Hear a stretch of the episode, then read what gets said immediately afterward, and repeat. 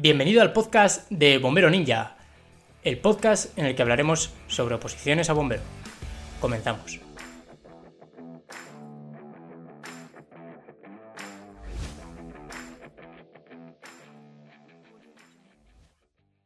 Buenas, bienvenido a Bombero Ninja, al canal de YouTube y al podcast de Bombero Ninja. Hoy estoy con Nacho López y Sergio Olivares. Eh, Sergio Olivares y Nacho López, ambos, eh, bueno, pues profesores en Bombero Ninja y unas putas máquinas, los dos. Hoy queremos hablar de, em, bueno, uno de los grandes retos que tienen los opositores hoy en día, ya sean en bomberos, ya sean en el resto de oposiciones, es el tema de la rumorología. Rumorología en nuestra convocatoria Soli pues había bastantes rumores, ¿no? Eh, al final que se acercaba, que no, que se atrasaba, que no, pero casi todos nos enterábamos por WhatsApp y un poco el boca a boca. Sin embargo, eh, cada vez más eh, la gente se entera de rumores por Instagram, por Facebook, por grupos de Facebook, por Twitter, por grupos de Telegram, por WhatsApps masivos que haya por ahí y cada vez es más difícil silenciar todo, todo, todo ese ruido, ¿no? Toda esa información de las cuales eh, luego hay intereses enfrentados de mucha gente y rumores que son pues completamente falsos y hay que eh, hacer caso omiso a todo eso. Entonces, eh, Soli, ¿cómo gestionaste tú en nuestra convocatoria el tema de rumores y demás? Pues bueno, buenas a todos. Eh, sí que es cierto que ahora está la cosa bastante más complicada porque, claro, nosotros parece que opositamos hace muy poco, porque al final, pues el teórico lo hicimos en 2017 y, en realidad no ha pasado tantísimo tiempo, lo que pasa es que, claro, el mundo de las redes sociales vuela y cada vez está todo más, más conectado. Y, lo que tú dices, nosotros al final yo creo que los rumores te venían de los propios opositores y, de la academia y no había mucho más. Y bueno, pues yo siempre veo que todo sigue el mismo patrón. Siempre es el examen va a salir ya eh, el examen sale en dos meses, pasa esos dos meses y no sale dentro de un mes, sale dentro de otro mes y, siempre se acaba retrasando. Yo por lo que por lo que llevo viendo siempre ocurre lo mismo.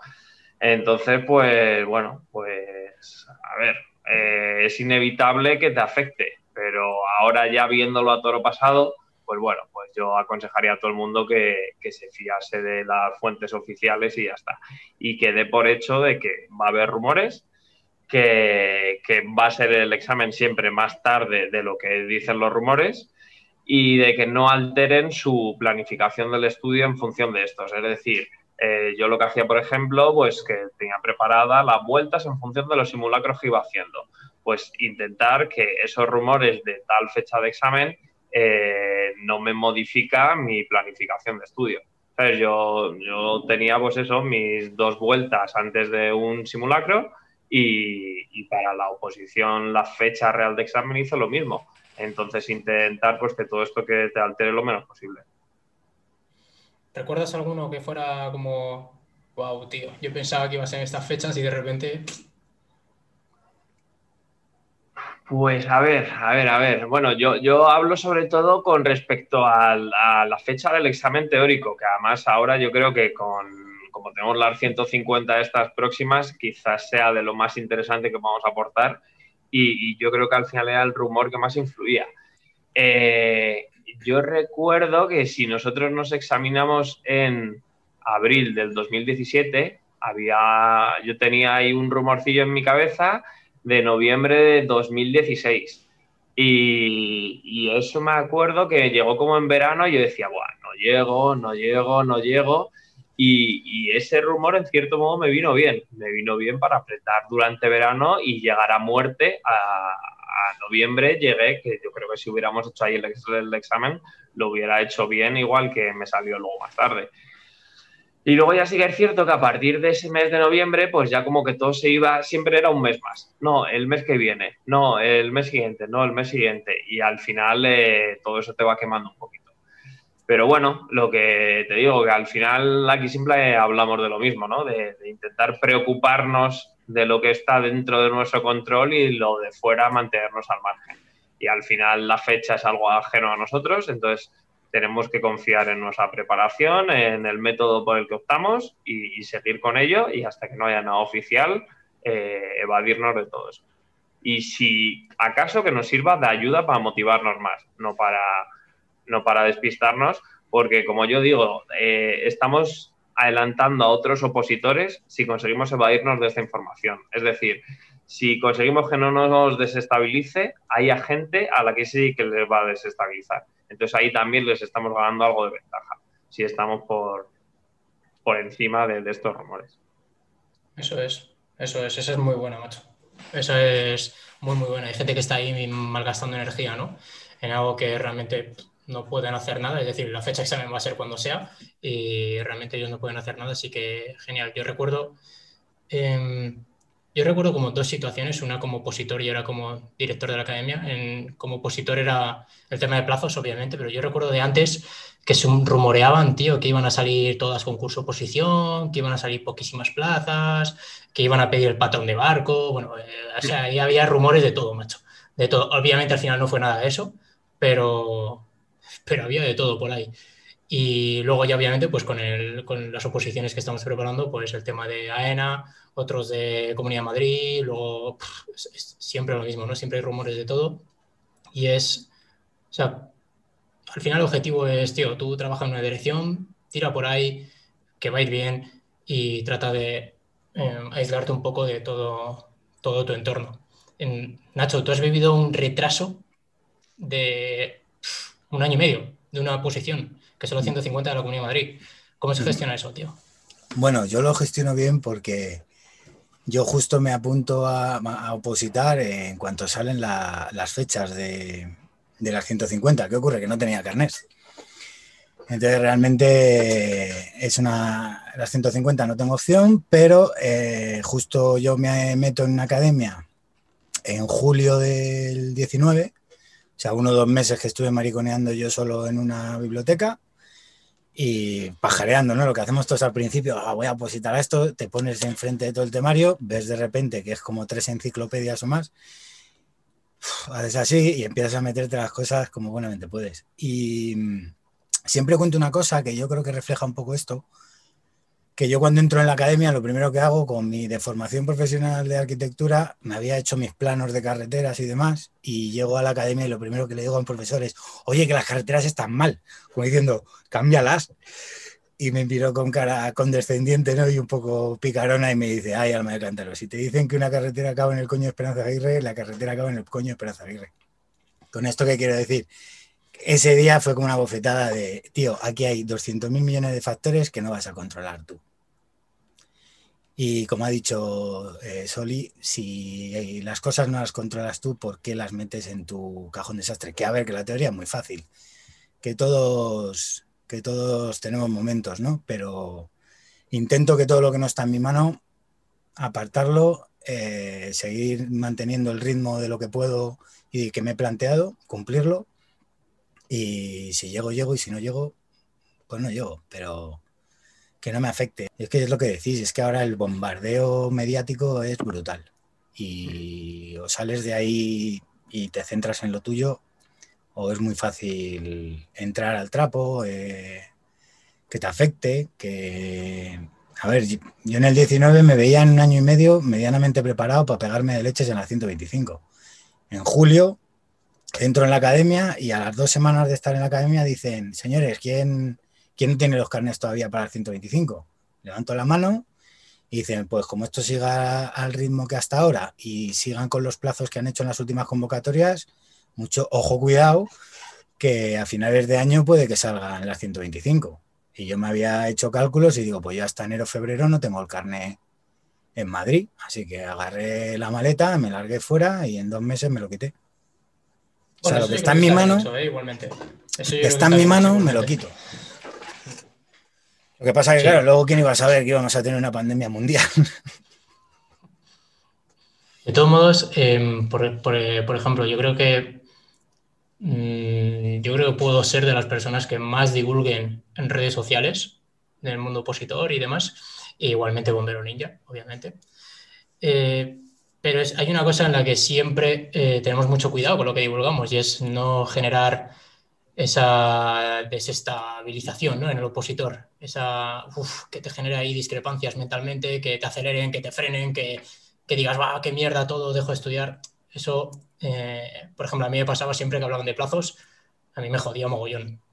Porque, mm, por un lado, dices, hostia, hostia, que hay que apretarle, hay que apretarle. Por otro lado, dices, pero ¿por qué me dice esto? Ya sea que se acelera o ya sea que no se acelera. O sea, entonces eh, yo siempre intento no mojarme en plazos, doy una opinión sincera y ya está. Y, pero intento no jugar con, con, el tema plazos. De hecho, es, yo qué sé, la pregunta más recurrente que nos mandan es ¿cuándo va a ser la COMU? ¿Cuándo va a ser la COMU? ¿Cuándo va a ser la ENA? ¿Cuándo va a ser...? No, todo el tiempo es lo mismo.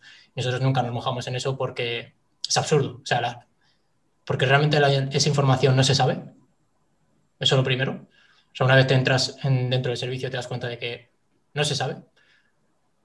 Así de claro. Lo segundo es que se basa en intuiciones, en experiencias.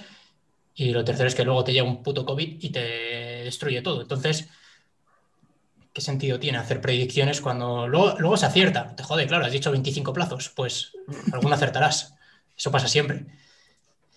Así que, bueno, yo qué sé, yo recuerdo en mi convocatoria que yo le estaba apretando, como dijo Soli, octubre, octubre, noviembre, examen, octubre, noviembre, examen. Yo lo apretaba, yo lo apretaba, yo lo apretaba. Eh, en octubre, noviembre estaba como un puto cañón. Luego se fue a abril. Eh, yo me pego una hostia que guapísima en diciembre. me pego una hostia muy, muy guapa. Entonces, eh, me acuerdo de mi yo opositor que en ese verano me dijo, tomas vacaciones, descansad, que ya me lo decían en la academia, ¿no? Tomas vacaciones, descansad, el examen va a ser en noviembre, tienes que llegar descansados. Y yo decía, el examen va a ser en noviembre, una polla, voy a descansar. No, no, yo aquí a fuego. Claro, eh, en diciembre me la pegué. Entonces, cuando nosotros muchas veces en estos vídeos decimos, oye, eh, alejaos de rumores, em, no lo apretéis si de verdad no lo sentís o si de verdad fuentes oficiales ya dicen que el examen está ahí, eh, habrá opositores que digan, no, no, yo paso, yo lo voy a apretar y luego pasa lo que pasa. O sea que todos hemos pecado un poco de eso y todos hemos estado pendientes de los rumores y todos hemos estado un poco con esa ansiedad, ¿no? De tener toda la información posible y estar pendiente de todo.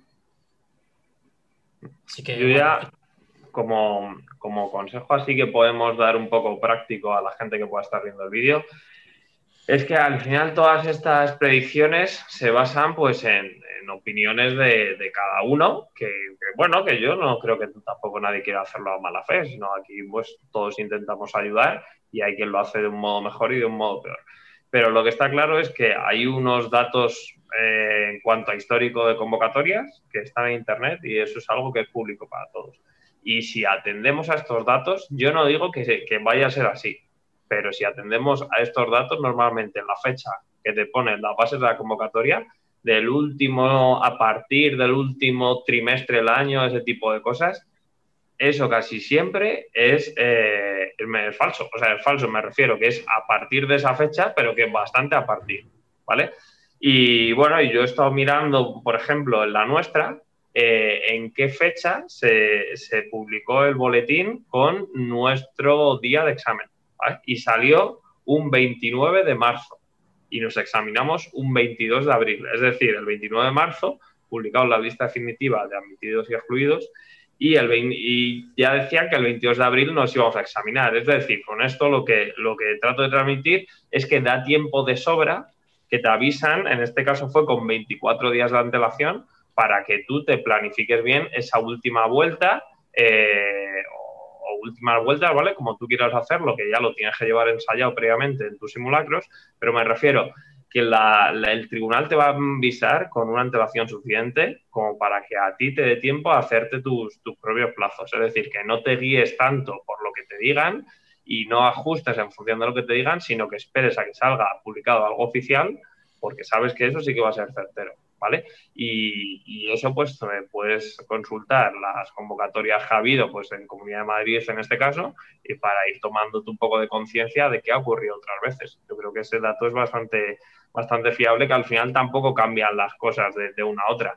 Porque como decía David, lo de patrón de barco, no sé si recordarás también lo de esto de técnico en emergencias, cuando salió la formación esa y luego al final las cosas suelen cambiar muy poco de una convocatoria a otra. Casi siempre es un copia-pega, cambia algo del temario y poco más. Porque eh, los miembros del tribunal lo que procuran es no pillarse las manos y darle más o menos continuidad a, lo que ya hay. Este diciembre ah, eh, fue las de oficial de área de Comunidad Madrid y el plazo fue similar. ¿eh? post pandemia.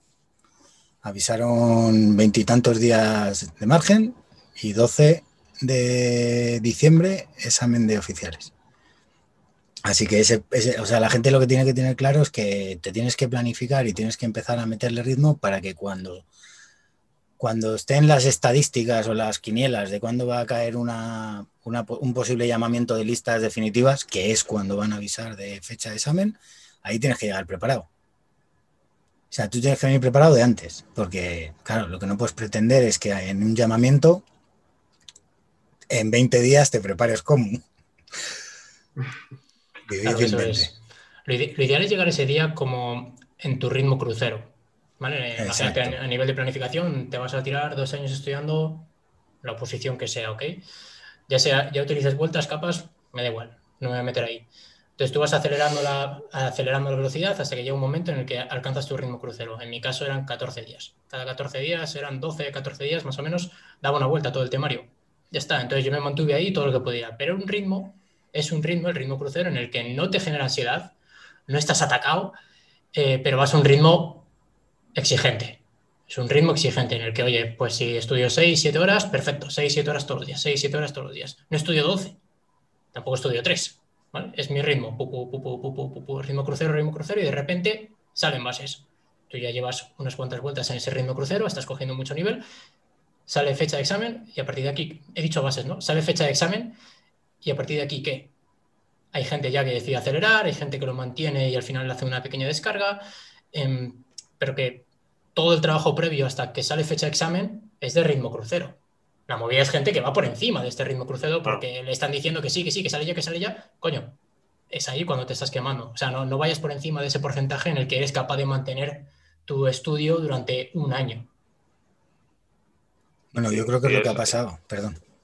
No, no, no, pues que, con respecto a esto que acaba de decir David, yo creo que nos ocurrió a nosotros lo que hablamos del examen de octubre-noviembre, pues que, al final eres más o menos un opositor Nobel, que no sabes lo que sabes ahora, mm, intentas llegar a tope a esa fecha y luego según se va alargando, pues te vas quemando. Entonces lo suyo es alcanzar el, el nivel máximo, por así decirlo, lo antes posible y luego mantenerte ahí con tus vueltas para que salga cuando salga, pues esté ya, ya preparado. Pero sobre todo eso, sobre todo no te quemes, porque claro, cuando te piensas que lo vas a tener ahí y luego no es así, pues la desmotivación que te supone de decir, joder, eh, este estilo de vida lo voy a mantener indefinidamente en el tiempo y eso pues te, te desmotiva mucho. Yo creo que es lo que ha pasado ¿no? con las 150. Gente que yo veía, por ejemplo, en la academia súper preparada, que además todo era, venga chavales, que va a salir ya, que va a salir ya. Pasaba el trimestre supuesto último de 2019, donde se suponía que iba a ser el examen y, no tal.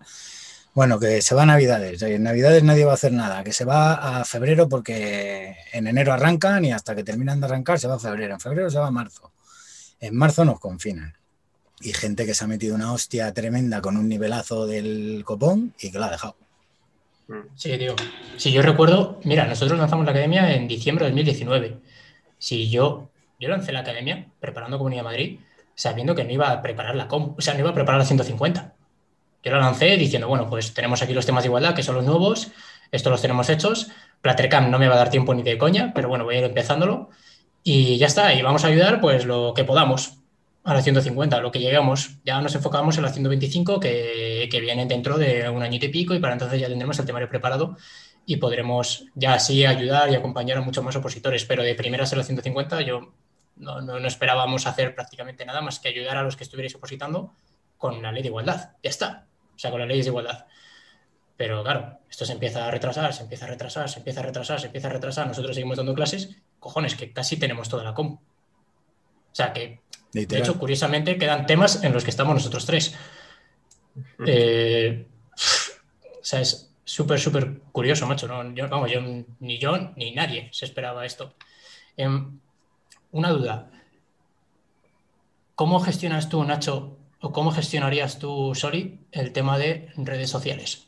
Porque hay, una, hay un tipo de ansiedad que es el FOMO, Fearing of Missing Out. Es como perderme algo de información, ¿no? Que haya otra gente que está siguiendo a no sé quién, que ha subido una story, que tal, y está todo el mundo ahí pendiente. ¿Cómo gestionaríais eso? Bueno, yo ahora mismo la verdad que eh, yo creo que lo llevo bastante bien. Eh, yo creo que como todo el mundo de nuestra quinta con las redes sociales ha tenido su época, ¿no? De estar enganchado ahí, de no me puedo perder nada, incluso ya no te digo a nivel de Oppo, sino de tus colegas, o sea, el grupo de colegas no podías dejar y, bueno, yo creo que llega un punto en el que las redes sociales las tengo como herramienta y las cojo cuando yo quiero.